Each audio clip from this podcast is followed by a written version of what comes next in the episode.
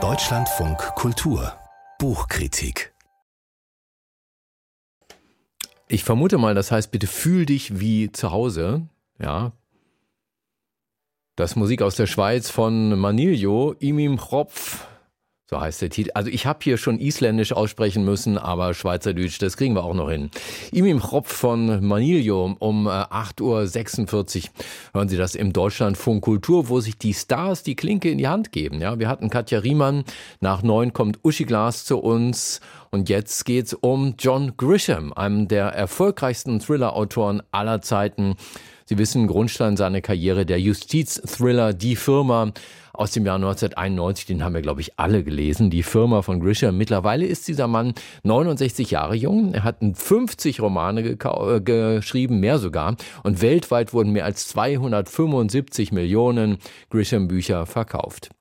Jetzt ist er nochmal zurück an den Anfang gegangen und hat tatsächlich eine Fortsetzung geschrieben zu seinem ersten Roman Die Firma. Titel Die Entführung. Ab heute steht das Ding in den Buchläden, verkauft sich wahrscheinlich wie geschnitten Brot, Kolja Mensing. Aber mal ernsthaft, haben Sie auf dieses Buch gewartet? Sie haben es ja gelesen.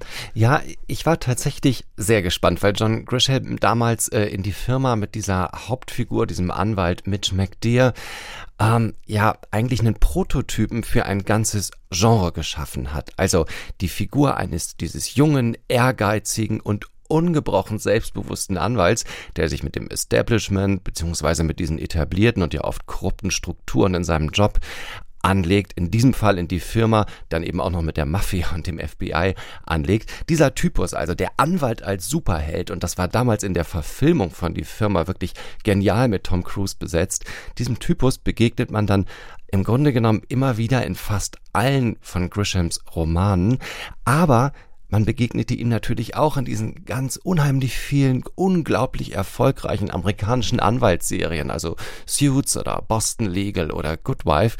Und das ist eigentlich so das eine, was mich an die Entführung, also der Fortsetzung von die Firma jetzt interessiert hat. Ist diese Figur des Anwalts mit Superkräften eigentlich noch zeitgemäß? Aber natürlich, das ist ja auch immer spannend, wenn so Autoren wie John Grisham, der mit seinen 50 Romanen ja eigentlich so einen ganzen Erzählkosmos aufgebaut hat, was passiert, wenn solche Autoren Erzählfäden wieder aufnehmen nach so langer Zeit. Ich denke natürlich auch gleich an den Kinofilm, da könnte ja Tom Cruise durchaus auch die Fortsetzung besetzen. Worum geht's denn im neuen in die Entführung? Äh, die Entführung setzt 2003 ein. Das ist 15 Jahre nach den Ereignissen von die Firma und wir bekommen da dankbarerweise auch nochmal so eine kleine Zusammenfassung am Anfang.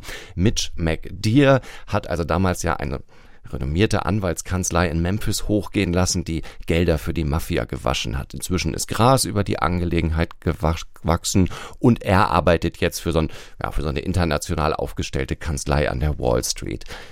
Mitch McDear und man kann sich Tom Cruise da sofort wieder vorstellen. Mitch McDear ist immer noch extrem ehrgeizig. Er jettet jetzt so als juristischer Notfallretter um die Welt und vertritt aktuell die Interessen eines großen Bauunternehmens, das im Auftrag der libyschen Regierung arbeitet.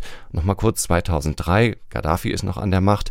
So und diese, dieses Bauunternehmen bleibt auf seinen Rechnungen sitzen und Mitch McDear soll sich eben kümmern. So richtig los geht's dann, als bei einem Ortstermin in der libyschen Wüste eine jüngere Kollegin aus der Kanzlei entführt wird und Mitch McDear, das ist jetzt die eigentliche Handlung, Mitch McDear muss das Lösegeld auftreiben. Also Libyen, Gaddafi, Terrorismus, Enthauptungsvideos. Eins ist schon mal klar, Grisham lässt es erstmal ganz schön krachen in die Entführung. Nun sind ja die Begegnungen mit alten Bekannten oft auch von Enttäuschungen geprägt. Man sagt, es ist niemals so gut wie beim ersten Mal. Wie ging es Ihnen hier? Haben Sie die Entführung gern gelesen? Naja, also erstmal, ich fand es schon ganz lustig, wie Grisham die Biografie von diesem Mitch McDear jetzt weiterspinnt und wie er immer wieder so kleine Bezüge zu den Ereignissen aus die Firma herstellt. Dazu kommen Querverweise zu anderen Büchern von ihm. Also ich glaube, so echte Grisham-Fans haben hier bestimmt Spaß, weil sie ihre Werkkenntnis testen können. Aber das Problem liegt dann leider ganz woanders. Es gibt zwar wieder den klassischen Grisham-Konflikt, in diesem Fall hat das mit dem Lösegeld zu tun, das eigentlich die Wall Street-Kanzlei aufbringen müsste, aber die Seniorpartner haben halt Angst um ihre Boni und würden die junge Kollegin darum ganz gerne Libyen zu ihrem Schicksal überlassen.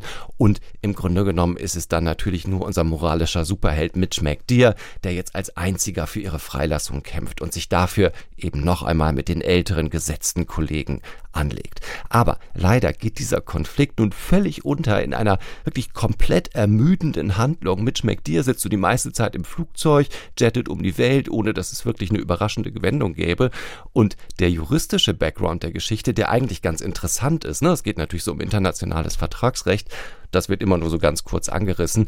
Und ja, ich muss leider sagen, für mich war die Entführung ziemlich schnell eine riesige Enttäuschung. Mm, also sollte es vielleicht besser die Enttäuschung heißen statt die Entführung. Aber woran liegt das? Ich meine, haben Sie den Eindruck, dass Grisham vielleicht nach rund 50 Romanen einfach die Puste ausgeht und die Ideen? Ja, warum funktioniert das nicht? Das ist wahrscheinlich so die eigentlich interessante Frage, die dieses Buch aufwirft. Ich glaube, es ist eher ein Problem des Genres.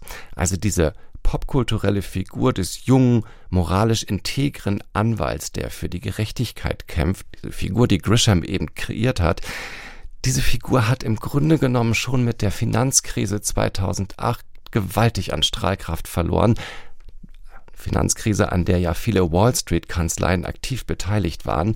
Und dazu kommt, und das wäre jetzt ein größerer Gedanke, dass diese Verschwörungsszenarien, die sich ja von die Firma an durch fast alle Grisham-Thriller ziehen und auch jetzt in die Entführung wieder ankliegen, wenn auch ein bisschen Mauer als sonst.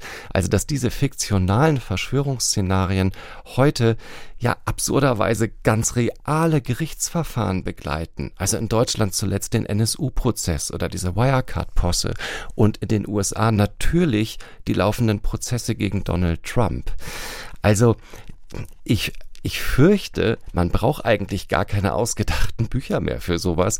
Und der Justizthriller von John Griffin, von John Grisham oder so wie er ihn modelliert hat, ist wahrscheinlich ein Art nostalgisches Auslaufmodell geworden. Das ist das, was ich aus der Entführung mitgenommen habe. Kolja Mensing, herzlichen Dank über den neuen Roman von John Grisham. Die Entführung heißt er, liegt stapelweise in den Buchläden ab heute aus dem amerikanischen Übertragen von Imke Walsh Araya und Beate B.A. Reiter. Erschienen bei Heine, 384 Seiten, kosten sie 24 Euro.